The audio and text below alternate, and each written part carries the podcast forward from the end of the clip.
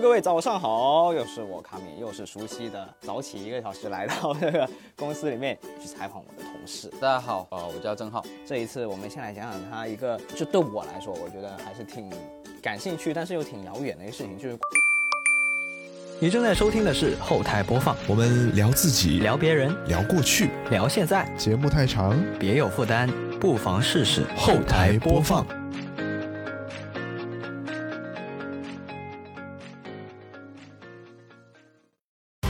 本节目在每周一的零点零一分准时更新。您可以在 Apple Podcast、QQ 音乐、网易云音乐、小宇宙、喜马拉雅、荔枝 FM 和其他泛用型播客平台收听到，全年无休哦。好，那么以下就是本期节目的内容。感兴趣但是又挺遥远的一个事情，就是关于足球。也郑浩是为什么去一开始怎么对足球感兴趣呢？而且郑浩不是那个。看足球那种足球啊，是真的参与到足球运动当中，甚至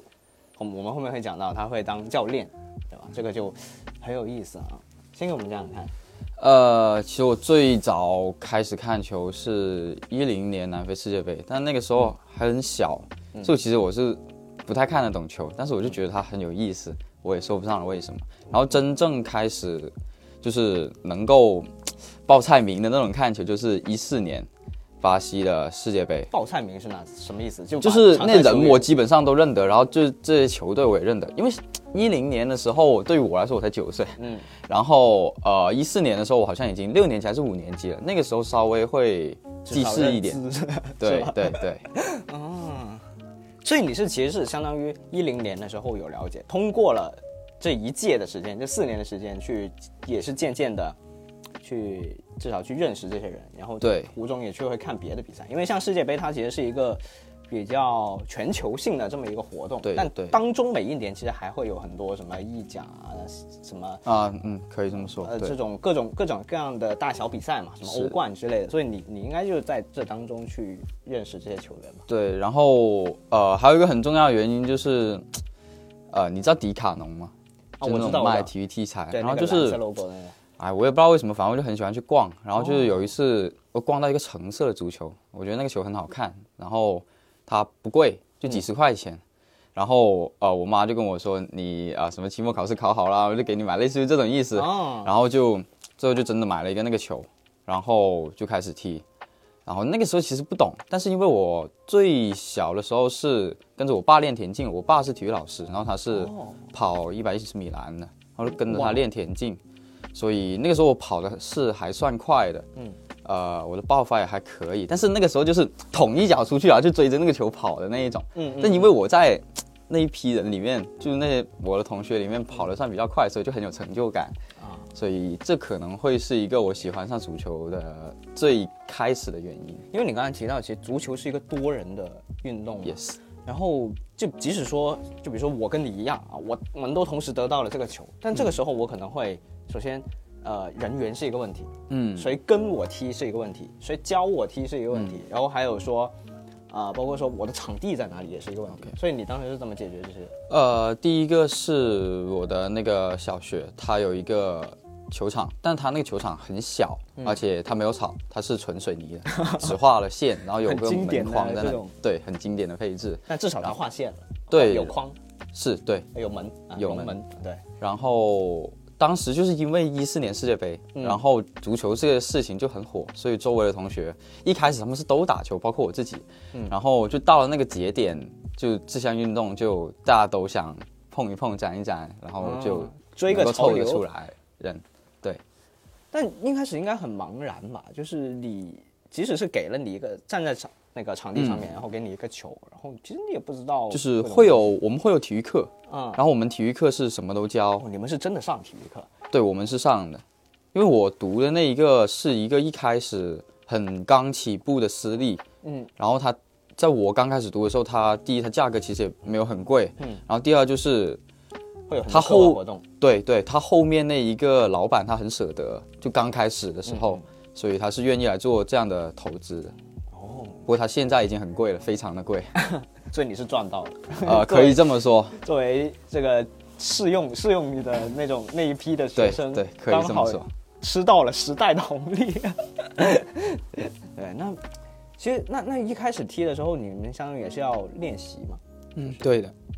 就是跟着教练练，就是说那个那个什么校长可能董事长他们有这个放这个资源进去，嗯，可以这么说。然后你们就每天练，所以你其实已经把这个当成是一个一回事了，就不是说呃，但其实当时没有想的太那什么，反正就到这个时候，好，那我去练球，嗯然后呃，反正就每天或者说是每周到了一个差不多的时候，比如说每周五，或者说是每天下午到了一个时候，我们就去练，但其实也没有想那么多，嗯，就跟课后写作业是一个性质的，对，哦，也是养成一种习惯嘛，可以这么说。因为就是呃，其实练习这个东西对于小孩来说是很枯燥的，对啊，所以我们期待主要是练完之后能够开场踢球。哦，想享受这个竞技的感觉，对主要是分一个高下。那你们当时踢的是什么？因为呃，因为我不太了解足球，但我大概现在好像是分五人或者十一人。其实这个主要还是取决于你有多少人？对，因为当时小孩本来他的活动范围就没有那么大，嗯所以这个限制倒不是很主要。就嗯至少在我当时啊，当然现在情况已经不太一样了。嗯现在的那种小学足球也好，它其实已经很成熟了。嗯，就是还是会按这个规定来。对，所以你们当时就是说，哦，有多少人我们就分两波或者三波，然后进球我们就换下一队，类似这样子。哎，我我我在我的印象当中，其实足球是不是裁判也是很重要？是的，所以是不是得有一个人或者至少一个以上的人？呃，一般来说就是老师在那里就可以了，因为其实对于小孩来说，他没有在他建立一个很完整的对于足球认知之前，大部分都是追求跑。那我们要保证的就是，或者说是老师要保证的就是不出危险就可以了。哦，其实就是那种玩的概念。对，只要你不是对着人家脚去来一脚，或者说是那种很危险的那种对抗，一般都其实没什么事，因为大家其实都怕。对，还挺怕疼的。就因为我记得我小的时候，呃，就是玩篮球的时候，不能说打篮球，玩篮球都是说什么拿到球，然后每个人都想说啊，我拿到球马上跑跑跑，然后去投篮。嗯，所以相当于你们一开始也是这个概念，就是抢抢到球的时候就冲冲冲冲冲，然后去进球这样吗。嗯，可以这么说。那那这个时候我有一个疑问，就大家看小时候那些动画片啊，或者说我们看真实的足球也好，都会觉得说射门那个人是很帅的。也那其他的人是怎么甘心去做别人，或者说那个守门的那个人是怎么怎么分配？呃，一般来说，守门的人是靠转出来的，转球，他球上面有一个气孔，然后我们就托在手上，啊然后就去转它，然后那个气孔转到谁就是谁，然后一般来说进球我们就换下一个这样子。哦，然后，但有些人他是喜欢守门的，我一开始我也喜欢守门，但后来我发现太危险，我就跑了。呃，但是除了守门的位置之外，其他位置说实话，如果不是老师喊你，你很难站站得住的。大家都想就往前跑，往前对，都追着球跑啊，对。没有人想要说去辅助，因为小学生嘛，就肯对肯定都会觉得说，肯定觉得说都都都想会冲，然后当英全场的目光都对啊，都聚焦在一起，对，然后就后面就渐渐的从就相当于从小学开始就踢了，嗯。嗯，然后再到初中，初中的话，其实呃，跟小学情况会类似，但是不一样的是，我们会有那个时候我们就有所谓的社团活动，嗯，但只是它不叫这个名字，叫 CCA，我不知道它全称是什么，啊反正就是类似于这样的东西。然后我们每天下午我们是只上两节课的，剩下的时间我们就是去来做这个社团活动。那如果你没有社团活动的话，就是在教室写作业。然后我们一般来说一个社团会有一周会有两次，就是会有两个下午的时间来去做这个事情。挺长的了，也对挺多的，然后就在这个时候就会有机会被挖去校队什么的。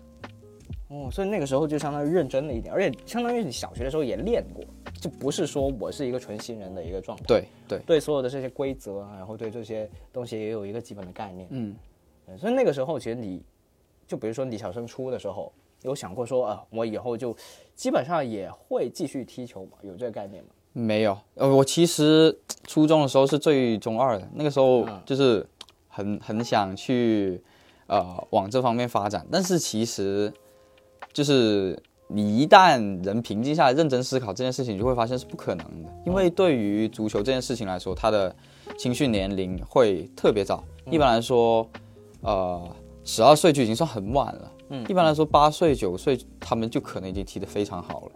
呃，而且在当时来说，学业压力还是蛮大的。对，所以这其实也算是一种信息差嘛。呃，其实更多叫做中国足球的现状。嗯，对，就因为像像我觉得我见识到的，看这些新闻也好啊，就为什么这么多人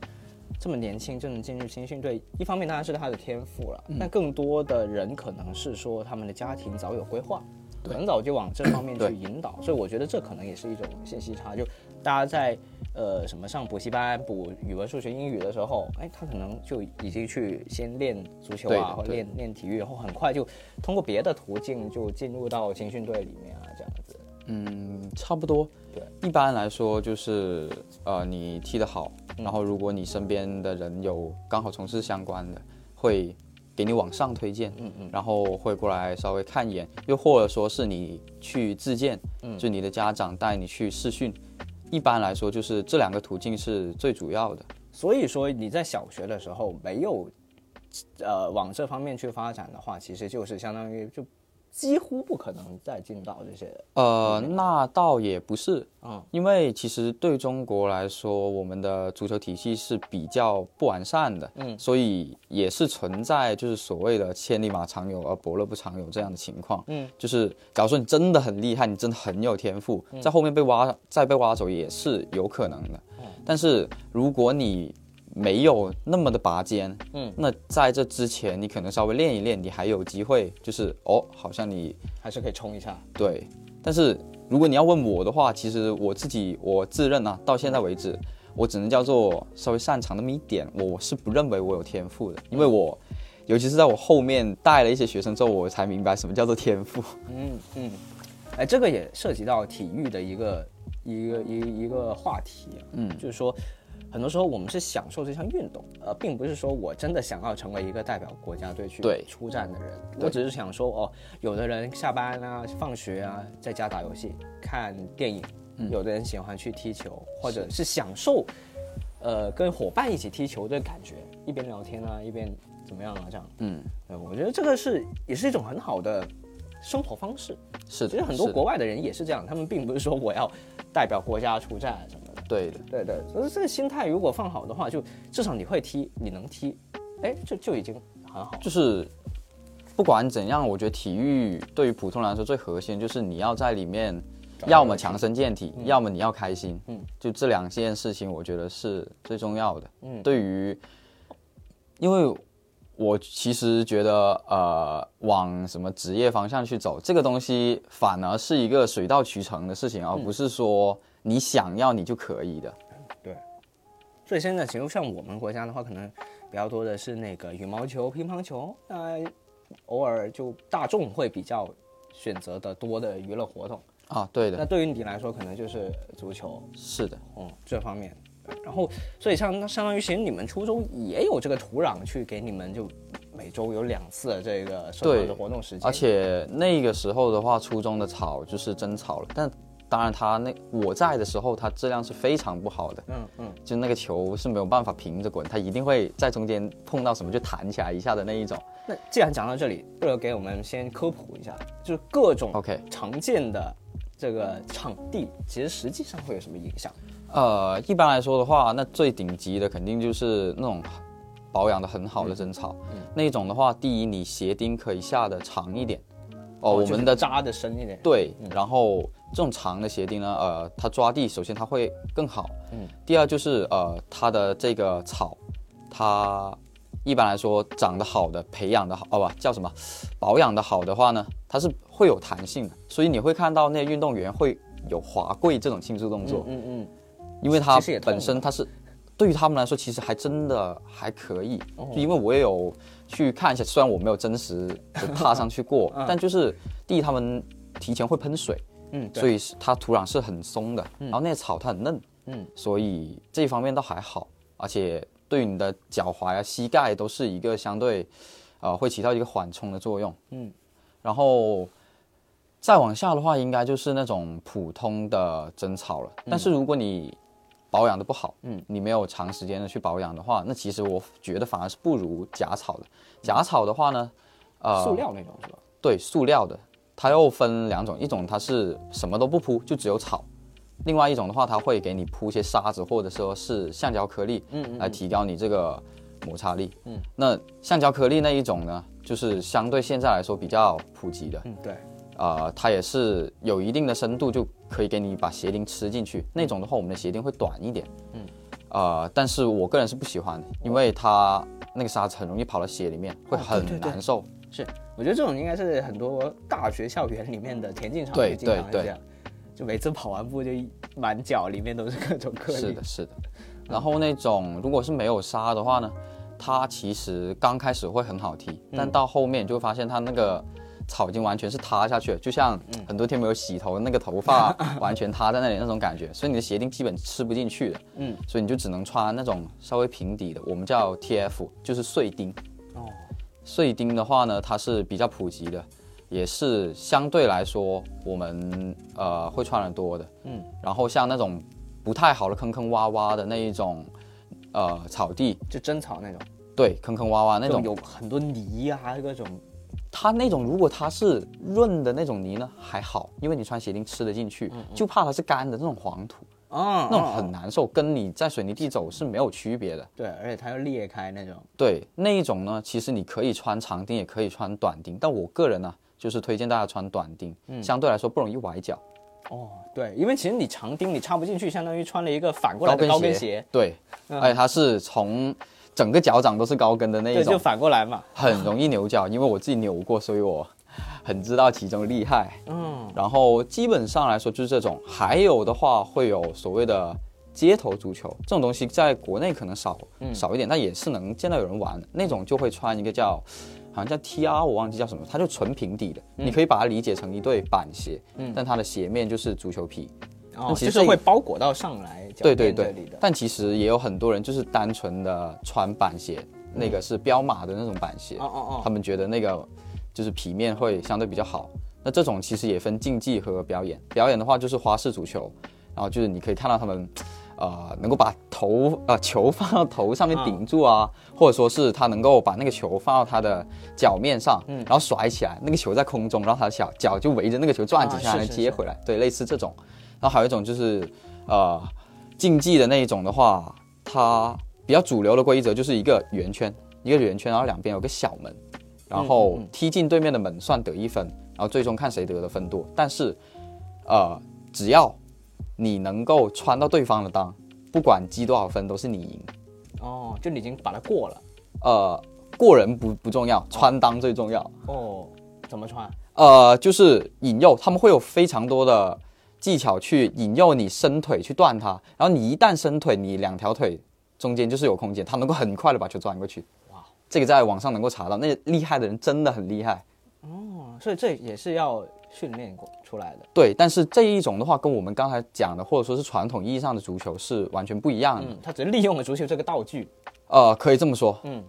哦，所以其实也衍生了非常多的玩法，对对对就，看你喜欢哪方面。就比比如像那个刚刚讲的那种花式足球那种，其实它有点类似于杂技。呃，可以这么说，但是它本质上还会是一项运动对对技能，对就很花。但实际上，如果说一个呃这种玩花式的人，他在场上会不会有优势呢？还是说他练习呃比较大？一般来说，练花式的人球感会很好，嗯，但是对于足球来说，尤其是大场袭人场，嗯你的身体对抗、你的耐力、你的爆发、你的速度，这些反而会是最重要的。嗯你脚感好，但是对于大部分那种就真的我们来讲职业的东西，嗯嗯就是一个对抗能够解决的问题，哦，你还真不一定有机会过他。就像那种什么绝对力量面前是没有用的。可以这么说，因为他大只，然后他壮，嗯，他把球跟你只要他站在中间卡住那个位置，那你就没有任何发挥的机会。哎那说到身体这方面，其实有没有特别就是说，呃，什么样体型的人会更适合？有这个说法吗？那足球来说的话，为什么我会特别推崇这项运动？就是因为它其实不怎么不挑，嗯，就是你不管你是高还是矮、胖还是瘦，其实你是都是能够找到相应的位置的。而且因为足球，呃，像篮球我们讲就是呃控球后卫，嗯，得分后卫，然后中锋，然后小前、大前这样子，他们五个位置是定死的。啊、虽然他们作用可能有些不一样，但是相对于足球来说，我们讲呃门将、嗯后卫、中场、前锋。然后呃，我先不讲门将，就只讲后卫、中场跟前锋，他们其实是有非常多不不一样的东西的。就比如说后卫，他有中后卫，然后有边后卫，然后中后卫他的职责有人是负责拖后，有人负责向前推进，然后有的是呃清道夫，或者说是有的他会跟着前锋一起推到最前面来去进攻。嗯嗯，所以这个取决于教练他的想要什么样的人。比如说，我就是特别喜欢保守的，所以我会挑一个呃有点胖的、比较壮的那种来负责帮我拖后，然后再给我来一个那种高高的、瘦瘦的那一种来帮我去破坏高空的球。嗯，那或者说我是一个特别强调控球的，那我就会需要一个瘦一点的，但是他跑得快、脚法好的的中后卫来负责将球向前输送，或者说是向前推进，然后再来给我搭配一个那种，呃，稍微就是壮一点、高一点的中后卫。那其实就是取决于教练想要什么样的人。哦，或者说再看你那一场的对手，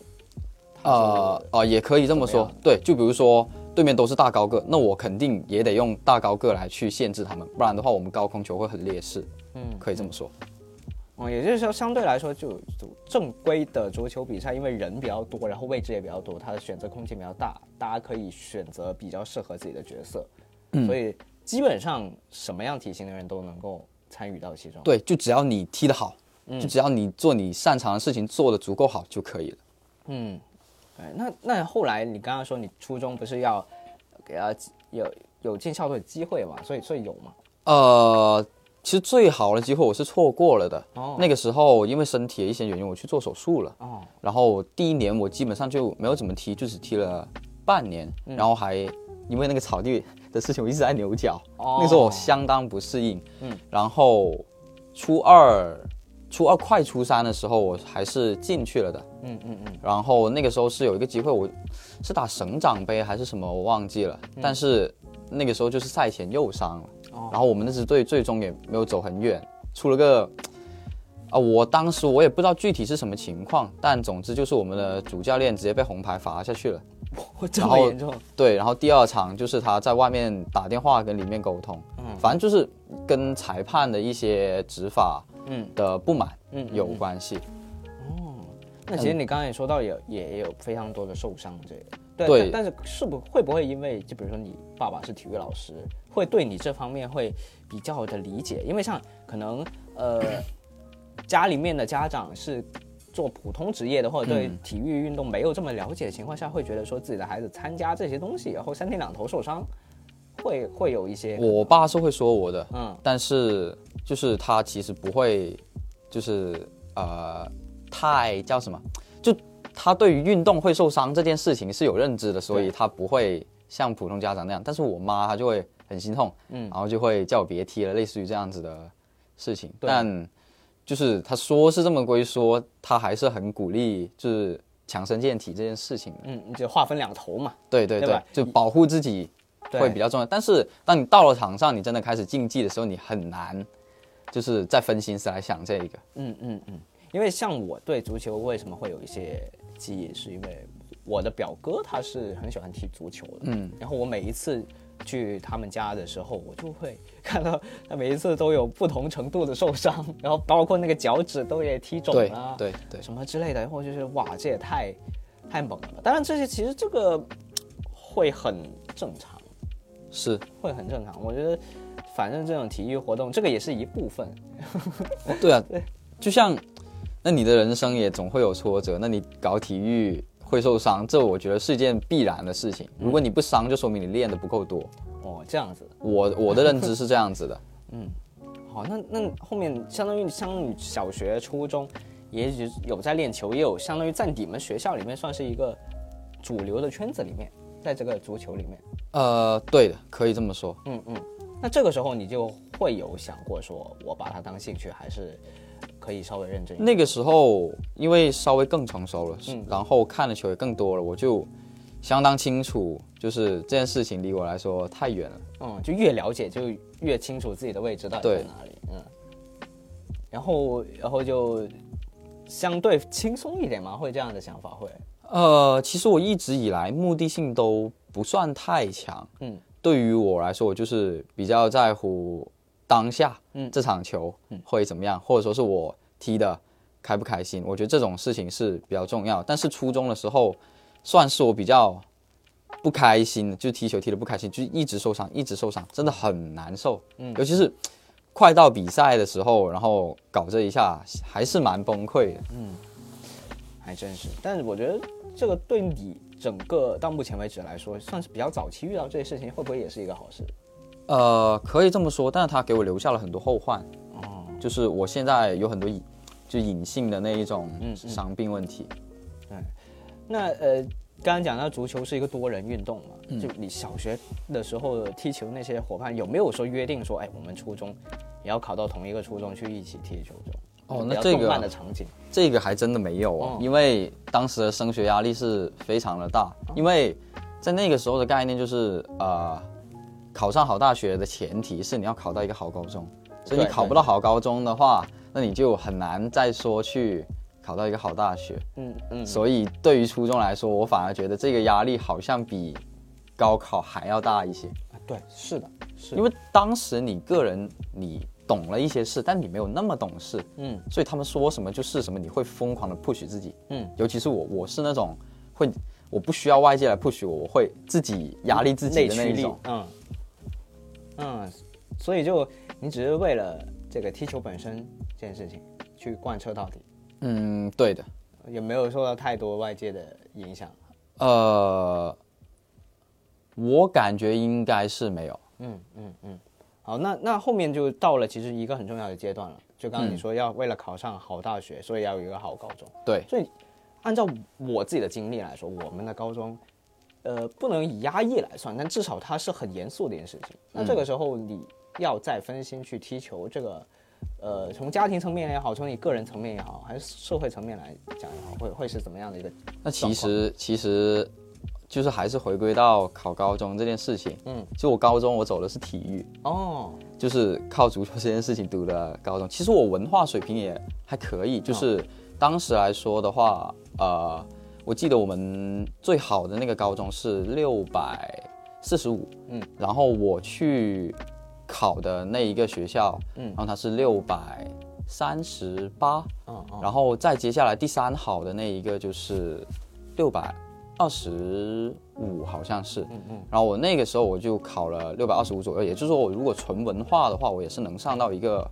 还可以的。嗯，但是因为我们那个是小地方，所以你所谓第一、第二、第三中间还是有差距的。对，所以呃还是走了体育，然后就上到那个第二好的那一个高中。嗯，然后高中的话就踢球就相当于是一个你分内的事情了。因为学校给了你读书的机会，那你就得帮我踢球，类似这样的意思。所以会更专业嘛，所有东西。呃，但是啊，这能说啊，可以说，就是我觉得高中是远不如初中的，就是他的专业水平来说，那些老师，嗯，因为呃，初中和小学都是私立的，然后高中的话是公办的，在我们那边，高中的公办虽然更强，但是大家都是更专注于学业那方面的事情，反正踢球我觉得是不太行的，这些老师他的认知可能还是很多年前的那一种，而且那个场地跟初中的很像，但是会差很多很多很多。就是那个球不可能平着滚的，你踢出去它一定是跳的。但是我又是，呃，比较擅长跑和带球那一种，那个球一直弹，对于我来说是很不适应的一件事情。而且你在这里练适应了，你去真正比赛的时候就会反过来了。呃，怎么讲呢？就是我觉得第一我适应不了，因为嗯他每次弹跳都是你没有办法预判的，你只能做的就是反应更快一些。嗯，那这个算是有一点点好处了，但是就是让我踢得很挣扎，嗯。就是我没有办法把它把这个球踢得很好，嗯，加上就是那个时候我开始认识到自己确实没没那么有天赋，讲白了就是可能比普通人开始的早一点，然后基础练的多一点，就只是这样子而已。嗯那后面有有说，就因为你是通过这个进入到高中嘛，对，那你你会有计划说，我也同样同样通过同样的方式去考大学？呃，我最一开始对这件事情没有认知，那我跟我爸聊，因为他自己做体育，所以他很清楚你这个行爸是什业的问题。么学校的体育老师？小呃啊、就是我小学的体育老师。小学，对，嗯，虽然跟我没有什么交集，但是就是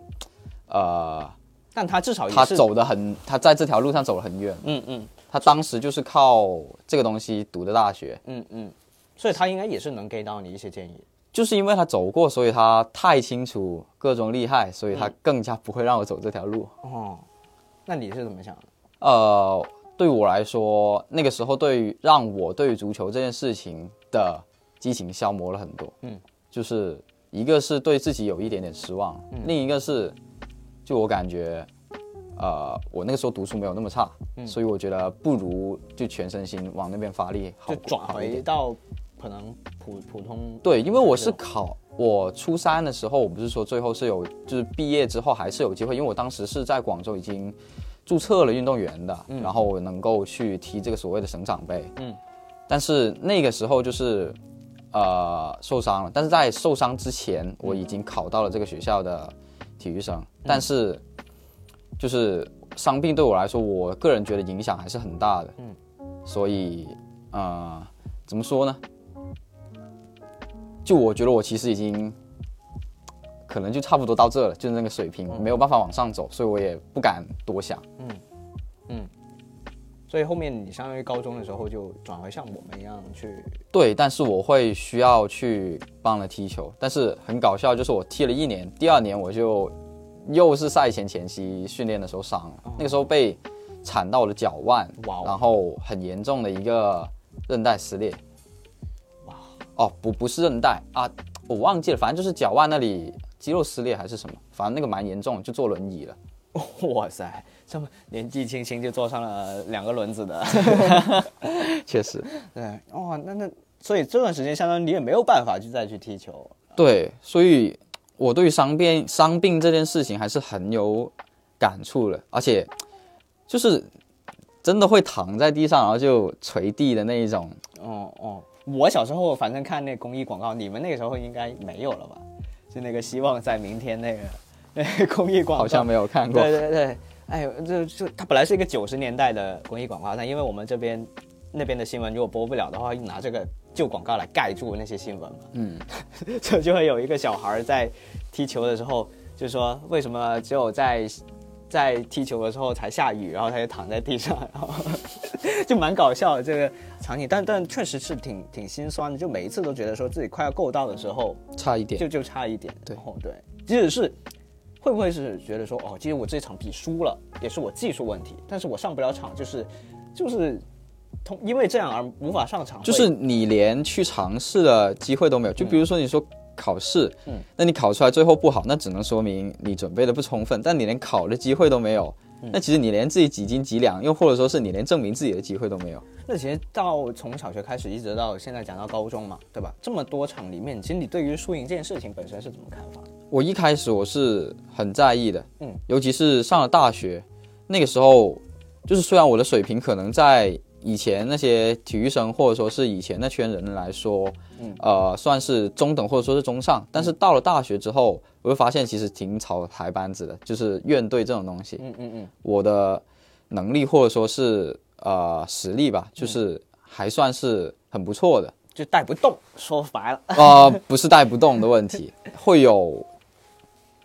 阶级这种东西分。我是老学长，所以我怎么怎么样，你刚来的，你怎么怎么样。哦但其实可能也有他们的考虑，就是对，呃，你刚来，我也不清楚你什么水平，虽然踢过一些，但是就讲白了就是呃，可能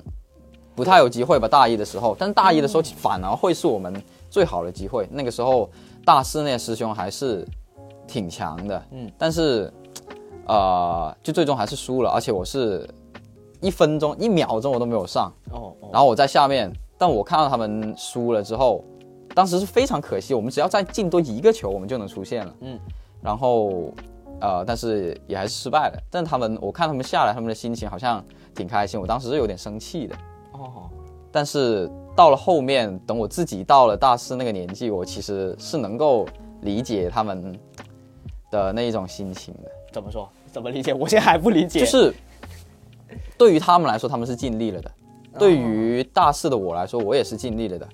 呃，我能做的事情我都做了，就是所谓的时也命也了。哦，我我我现在大概理解了。就比如说你是在大一的时候，你觉得这场球输了，我后面还有三年的时间可以把它追回来。对啊，我会觉得说，为什么好像你们一点都不在乎，但其实他们更多叫做释怀了。嗯嗯嗯，就是我把它完成了，我就要把它踢完了。因为当你在其中的时候，你是会很纠结这件事情的。但是当你已经结束了之后，你已经没有任何办法再去弥补了，那其实可能释怀会是更好的选择。嗯嗯嗯。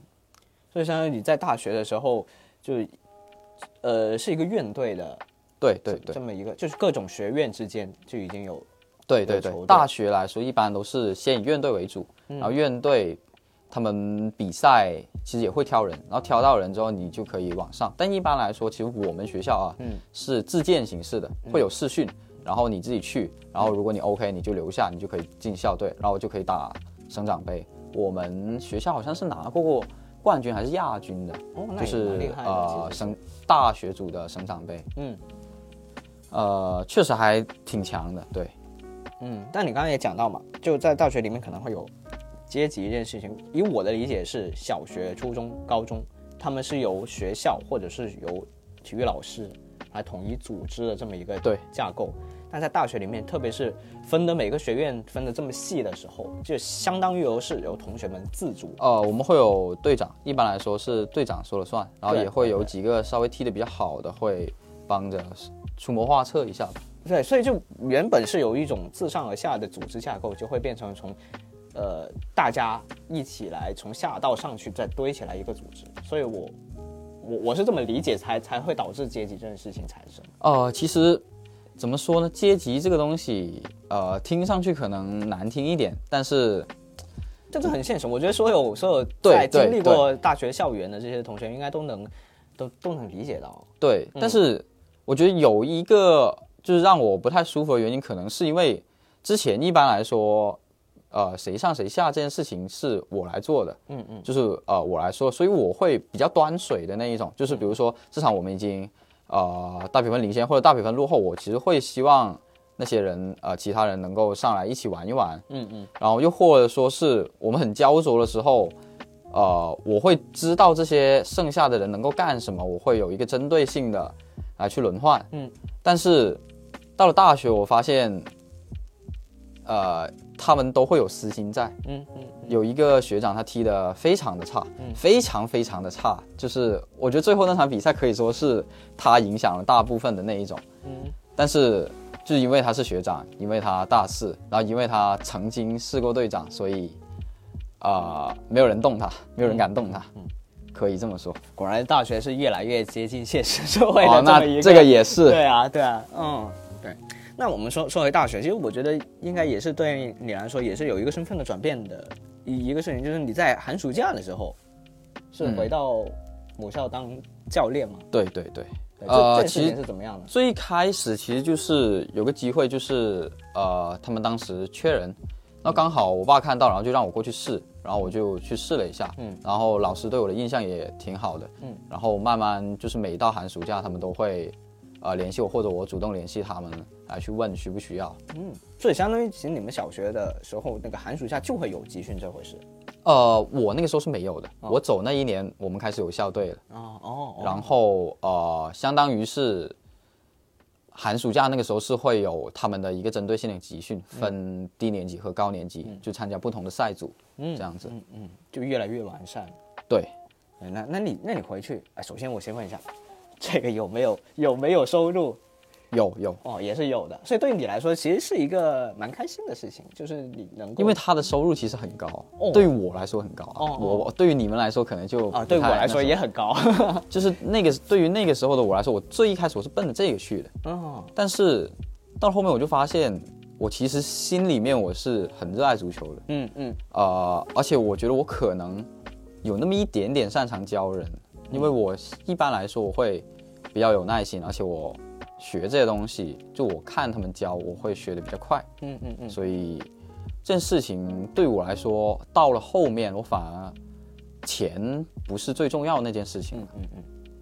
当然有钱也很好。那 当然当然，那那给我们详细讲讲看，你在由一个运动员 player 变成一个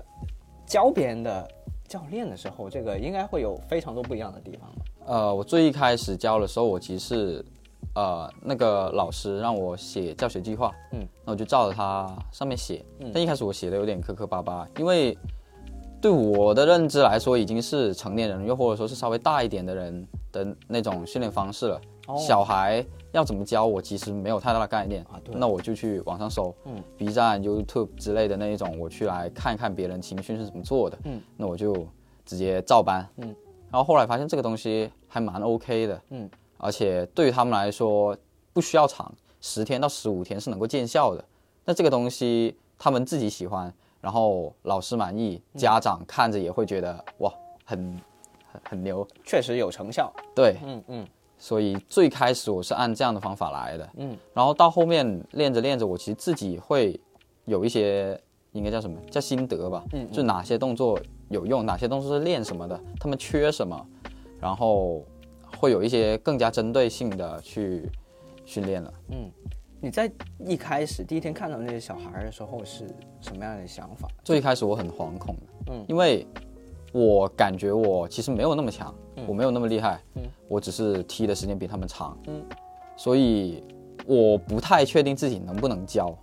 对，因为我觉得这个是一个也是心里面的一道坎。就假设说，即使自己认为自己很强，但是也不会说自己达到了可以教别人的这个程度。就好像我们做视频一样嘛，嗯我们自己对于我们的产品或者别的什么东西，我们很喜欢，我们了如指掌。但是当你真的要把它总结起来，要向外输出的时候，嗯是会有一点怕的。对对对，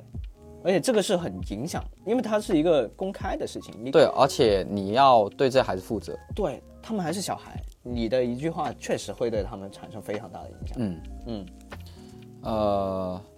那其实最一开始的话，那个老师或者说是那个教练，他还是有跟我一起看的，嗯就是他会指正我的一些问题，包括我教学上的问题，他都会跟我讲。所以我觉得有人带这个还是挺重要的。嗯对。然后另一个是我当时会花很长的时间来去备课，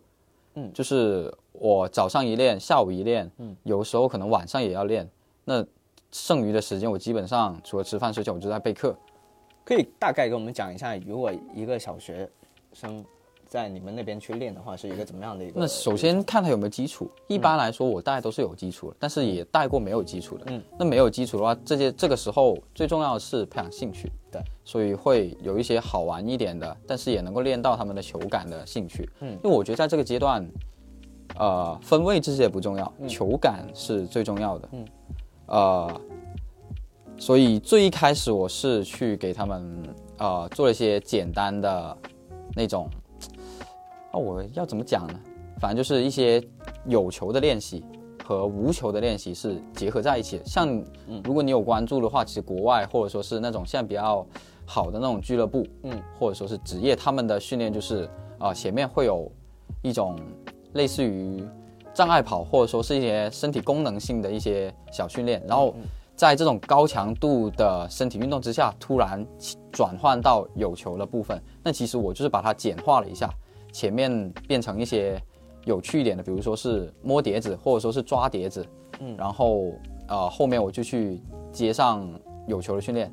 简单的话，最开始其实是绕杆，但是绕杆我会给它弄得花哨一点，就纯绕杆吗？不带球？带球带球带球的绕杆。哇，这么难？一对我觉得对于我来说，呃，因为我们的要求是很低的，嗯大部分人可能图快，我的要求是你可以慢，但是你一步你要触一次球，哦，就是你要形成这个良好的习惯。像优秀的运动员，或者说是那些盘带很厉害的运动员，他强就强在他步频快，所以在这个阶段，球感和你的呃脚下的频率是我最在意的事情。嗯嗯然后这最直接的体现就是，你一旦把你脚下频率练出来了，你伸脚永远比人快。嗯，在场上是特别有成就感的事情。对，呃，所以这个当然我个人其实会在意球感多一些，因为我自己是盘带相对擅长的那一种球员。嗯嗯然后射门这一些东西的话，我反而练的不多。但如果他们强烈要求的话，我也会去弄一些有趣一点的射门训练。但是我觉得这个阶段培养兴趣也是非常重要的事情。嗯，因为我是但会不会有不同的小孩，他有兴趣点不一样，有的人就喜欢射门，有的人就喜欢说呃控球控得好。会，但是一般还是按照大的方向来，因为呃停传带射这些东西，射是排最后的。嗯嗯，然后如果他们很想的话，因为我们一天下来这个时间段，我们其实可以排很多训练任务，所以射门也会练，只是占的篇幅的大小问题。嗯嗯嗯你刚刚说有看到有真正有天赋的人，那现在跟我们透露一下是哦？呃，其实在我同龄的时候，就不是我带训练的时候，就已经有人去过恒大主校的青训里面了。哦，但最后他的结果就是，呃，初中读完还是跑出来读就普通高中。嗯嗯嗯，然后，呃，其实那一批我现在在带的，我之前在带的，之前在带的那些我觉得有天赋的，应该也是走普通的。但是有一个特别厉害的是直接去巴西了，就他家里特别支持这件支事支。持这件事，哇，这也很厉害，真的。对，其实我也我也不知道他后面发展成什么样，但是，嗯，很难得，真的很难得，因为我是没有见过我身边的人有这种勇气的。是有有种 all in 的感觉。对，对于他爸来说，他爸是特别特别喜欢足球这件事情，哦让他自己可能也觉得自己喜欢，嗯那就去做了。但是 all in 这种心态很少见，真的很少见。就很多人想会想，但是不会真的去做，那种想就真的是是幻想，或者去巴西旅游一下。反而我不知道他现在怎么样，但是这件事情对我当时还是蛮冲击，就是我意识，我已经开始意识到我做的事情已经不是普通的带个兴趣班，或者说是带个训练这么简单了。嗯嗯，哎，那挺好啊。那他以后如果真的有踢出名堂，你就是他启蒙教练啊，是不是这感觉？呃 可以这么说。这这这也蛮蛮有成就感。那那还还有吗？就是在训练过程中，你能怎么样发现一个小孩他是有天赋？其实训练过程中项目做得好，跟在场上表现的好完全是两码事。嗯，就是小孩他是很多种多样的，嗯有些人他就是会很认真、很认真的来去跟你训练，但是他最后可能上场他很呆板、很死板。但有些他就是跟你嘻嘻哈哈，经常打闹，就经常挨骂的那种。他反而上去之后，他能够把自己的岗位做得很好。所以一般来说，最终判定他踢得好不好，我反而不在意他训练，嗯，我更在意他场上。但是我个人私心是会更喜欢那种态度摆得很正的那一种学生。呃，我记得有一个就是他，我第一年带他，他踢得很差，然后他也是有点皮，但是一到训练，他其实会很认真的那种。嗯，但是他就是练守门，他反应快，但是踢起来就是给你感觉就是没有用脑子在踢，嗯。有点死板。嗯，然后后来第二年我再去带他的时候，就是其他老师也就是正常时间带他嘛，我就是只是呃寒暑假去，那个时候我就发现有点不一样了。然后这个时候我们刚好出去比了一次赛，嗯，是一个市级的比赛吧，然后就在那一次有一个偶然的机会把他换到了前面去，然后就一两场比赛他突然就开窍了的感觉，嗯，而且他很拼，他身板很小很矮，但是就是很热血，你懂吗？那种感觉，嗯嗯嗯就看他踢球，有些时候会热泪盈眶的，真的感觉少年漫画的很感动，真的很感动。嗯。那这件事情其实有有有有促使你说，哎，不如我以后也转去当教练好了，会有这种心态吗？呃，如果可以的话，我觉得这未尝不是一个好的选择。嗯，但是，呃，我个人的认知是我还不足以去完完全全专业的来去做这件事情。嗯但是，嗯，如果可以的话，我觉得还是可以努力努力的。因为在我的认知里面，其实教练算是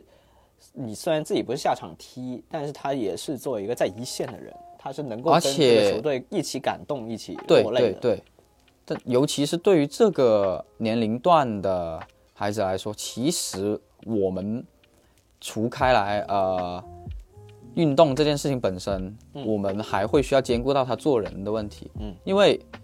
就很简单的嘛，有些比赛像我们成人的比赛，嗯，这个球员他踢得特别好，那我们其实就会用犯规来去限制他，因为我们没有办法用常规的办法限制他，所以战术犯规吃黄牌这个是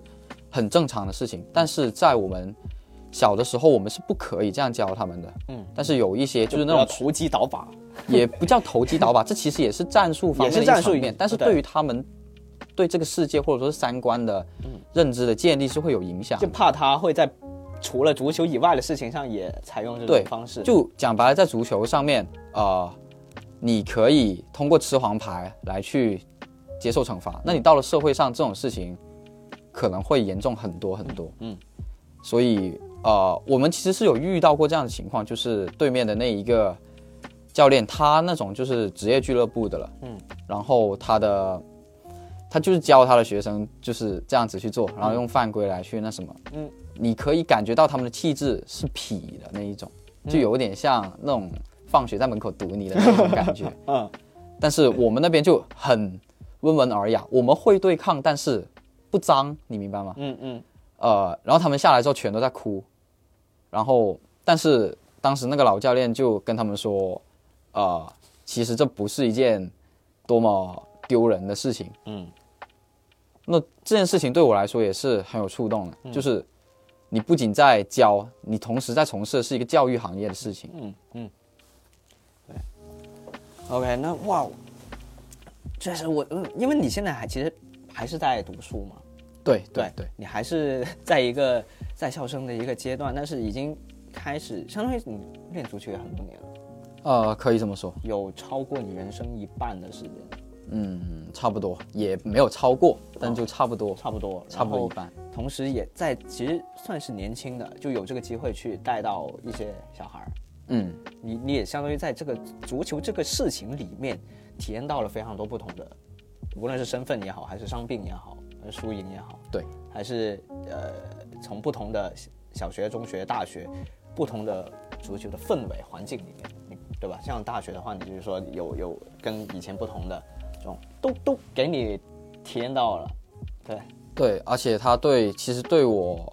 这个人来说，嗯，有很多不可多得的一些体会或者说是感受。嗯，因为足球它跟很多运动最不一样的地方在于，呃，除了中场休息以外，它是没有暂停的。哦哦，对对对，呃，像篮球，如果你犯了一个错，教练可以给你一个暂停，嗯。来去让你想一想，整或者说是呃直接就把你换下去，等你调整好再上来。但足球你是没有这个机会的，你必须在面对你上一个错误的时候，同时去呃迎接下一个问题。嗯。因为我是有试过，就是呃犯错，然后就直接传了一脚乌龙助攻给对面，嗯。然后当时情况很危急，就是落后一比零，然后最后的时间已经快到了，嗯，但是那个时候我就很快的调整心态，我去忘记前面的事情，我来面对，嗯。现在我需要做的事情，那最后我们也还是扳了回来，嗯，但是这种事情其实或者说是这种体会。你是很难在现实生活中，或者说是别的事情上遇到的，嗯因为大部分时候你会给自己一个时间调整，对。但是足球你是不可以的，这个是相当于也是很锻炼心态了。对，也因为放弃自己过错这件事情本身就非常难。因为很多人他接受不了，他就直接举手让教练把自己换下去。但是我就不是，我的心态是我犯了这个错，那我要把它补回来。嗯嗯，太好了。好，那郑浩其实除了这个足球方面，嗯刚还给我透露了一个一个小小的技能，对吧？就为什么会这么多才多艺呢？你你这个，嗯，有我觉得单纯就是性格问题。嗯我见到有趣的东西，我会，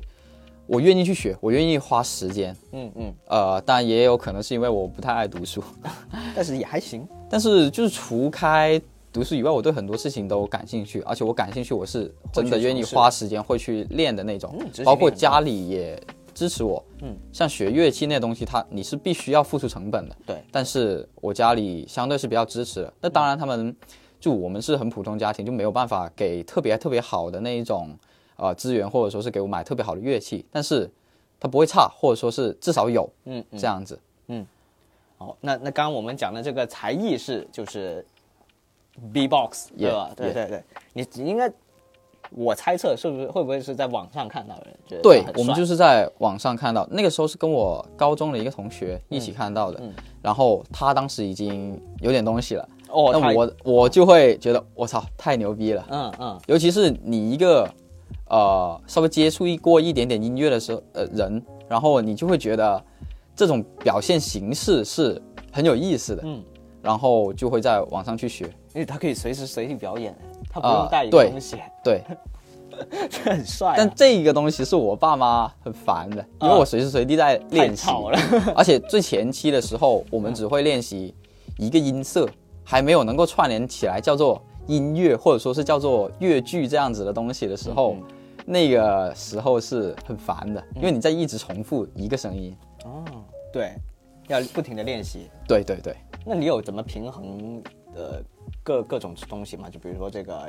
别的乐器也好啦，然后 B-box 啊，还有足球啊。那其实对我来说，我是那种做一件事情我就会全身心去做的，所以，呃，在我最一开始练的那个乐器，那我就只练那一个。但到了后面我换了，其实之前的我就基本扔掉了。哦哦，但是前面的一些东西，或者说是前面学的东西的学到的，我觉得最大其实反而是审美。嗯，所以这个东西是会慢慢慢慢在后面影响的。虽然我什么都学，虽然我什么都只会一点，甚至可能后面忘掉了，但是对我这个人在这方面的审美上，我觉得是别人在聊这个事情的时候，你是可以加入到话题里面。呃，就哪怕我不跟他聊，我听得懂。嗯嗯，哦，这个也蛮不错啊。那要不先给我们来一段，这个我其实没有什么准备，但是有有点像过年的时候这个 OK 再补一下是吧？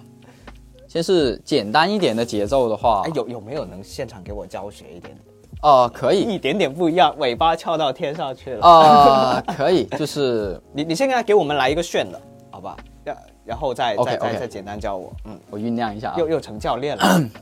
我也成这个小学生了啊。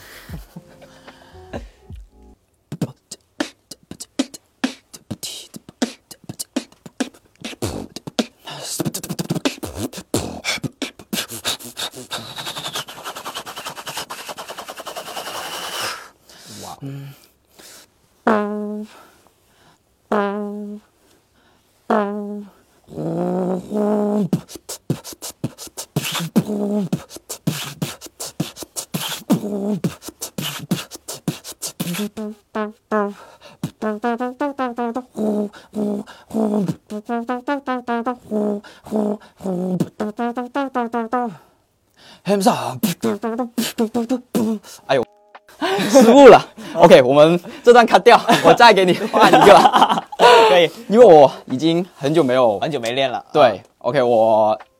给你换一个大招哦，OK，再来再来。啊、我想一下啊，嗯，完了，我已经忘记了。OK，我就直接进副歌好好吧？好好好好，我们拼接到一起。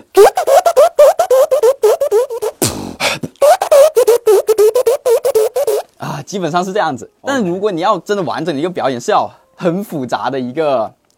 编排的。对对对，其实这一个东西已经是我高中收的东西了，大学四年我没有怎么练过，所以我真的只能叫做会。但是你说很厉害吗？我个人觉得我是没有的。哎，但这种如果在什么什么军训的时候，让大家让你上去表啊，演一下，对，这这种也是完全绰绰有余。当时大学融入各种社团，这个是最重要的一个利器，哦，还就跟你会跳舞，我觉得性质是差不多的。啊、都是这种 hip hop 类的东西啊。嗯，OK，那我刚才观察到了一个事情，就是在 B-box 过程当中，这个手部动作非常重要，是不是？其实把手绑起来就 呃，逻辑上来说，有手你会更律动一点，而且你的节奏会稍微好一点。嗯，绑起来的话，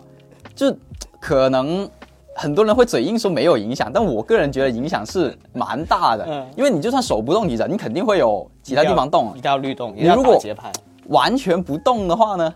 那种感觉会很诡异啊，对非常诡异。你看那些玩乐器、玩吉他、玩架子鼓的，他不可能真的只有手动了，他一定会跟着晃，要么你就是那个头跟着动其实。是享受音乐的一部分，对，就是你要融入到这个里面，然后跟着它去做各种。那那你你这个接触的其实算是比较，在在我接触的人里面比较另类。就比如说跳街舞，其实很多人跳，然后可能现在人玩说唱的人也很多。嗯，但像你这样 B-box 的，至少在我认识的人里面不算多。然后你你有接触另外这两个领域吗？呃，我身边有人做，但是呃，我自己是没有特别亲身参与的。嗯嗯，像但是这样接我是一直想学的，但是、呃，这也是一个非常需要时间以及一个长期的过程。对对那可能以后有机会我也会去尝试，但说其实尝试起来练 B-box 相对来说门槛会低一些。呃，门槛这个东西怎么说呢？确实，因为你只要在走路你就可以，但是跳舞这种事情你不可能边走边跳，呃，也可以了。呃，逻辑上是可以的，但是我觉得很重要一件事情是你得要能够接受别人对你异样的眼神，因为这个东西一定不是大众所呃就熟知或者说是都能接受的，嗯嗯嗯，而且很多人其实呃会觉得这是口技，但其实这跟口技有非常本质上的区别。然后有些人会觉得很就是被人说口技很冒犯，嗯类似于这样的问题。一般来说，但其实真正的口技也很厉害，啊，其实这两个东西就不是一个东西。也不没有没有，它其实原理或者说甚至有些音色它都是一样的，但是口技它的核心在于用这些声音来讲一个故事。嗯嗯嗯，那 B-box 它本质是用嘴来去创造音乐，嗯可以这么说。模拟一个乐器的。对，OK，那么在节目的最后，教我几个简单的，或者说一两个简单的。呃，最简单的是我们打架子鼓上面的那个镲片，啊就是这一个。那其实你说，啊。你先感受一下说刺一次两次的刺，刺，然后你会感觉到气流是从你的两个牙齿中间那个缝钻过去的，对。你可以感受一下这个，刺刺刺刺。对，然后呃把它弄得稍微那个声音弄得稍微集中一点，就变成呲呲呲呲呲呃，你可以试一下，并住你呃不用鼻子呼吸，然后就是把你上面的那个鼻腔给合上，就只用你的嘴巴来共鸣，然后你再，哎、对，这个就已经很像了，对，然后你再要啊大声点还是小声点？哦，你刚才那个状态就是 OK 的了，对，对对对，哦，然后不就是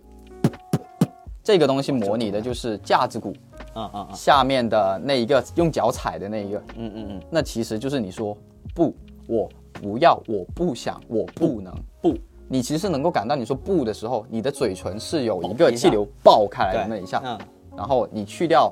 你的不这个鼻音，然后就只留下，然后你去把气流放大，好难。就是你先把你的嘴唇往里收一点点，哎，差不多。对，然后就是你要多送气，对，这个已经很像了。还有一个有些人就天生就会的，他的用这里，呃，有一点像，然后这三个东西基本就可以串联成一个乐句了，哦，哎，但我刚才在练的时候，我发现其实嘴还挺累。是很累。然后有一个最累的东西是什么？我可以用我的舌头敲我的下牙膛，让它哇，这这真做不到。这一个是就直接是拍下去的。嗯嗯，我能想象到那个画面，但是你自己对，你的舌头得很累很累。我那个时候练完，就是整个舌头是就跟你健完身之后那种乳酸堆积的感觉是一样的。哦，这个是我觉得最最最最累的部分。我觉得像我这样的人，三分钟热度人很容易就放弃在刚刚可能在练重复的过程当中，就会觉得说很累，然后我就觉得，嗯，这好像这个乐趣小于我的这个就是这个投入跟回回收，对，当然我我知道练出来是一件很很很帅的事情，但这个时候大家就会就因为练习总是枯燥的，是的。对对对，然后这个哎确实其实当时就是因为我看了一段视频，然后那个视频我觉得第一它很好听，而且他很帅，所以我一直想要把那个东西给稍微 copy 一下，所以这个是我一直坚持下去的一个呃理由。嗯嗯然后到后面我们就是直接在学校创了一个这样的社团，哦然后招了招了一些人，但现在可能已经半死不活了，因为后来我们发现其实没有太多人对这个东西真的感兴趣。嗯但就是到了那种晚会的时候，大家的反响还是很激烈的。对，OK，哦，那今天非常感谢郑浩来到我们这儿，然后期待下次。再带来不一样的故事，重返一下，对吧？毕竟这个才艺这么多，哎，因为我们现在又到了上班的时间，是的这不得不再去面对今天新的生活了。好，那我们下周再见。OK OK，拜拜拜拜下周见。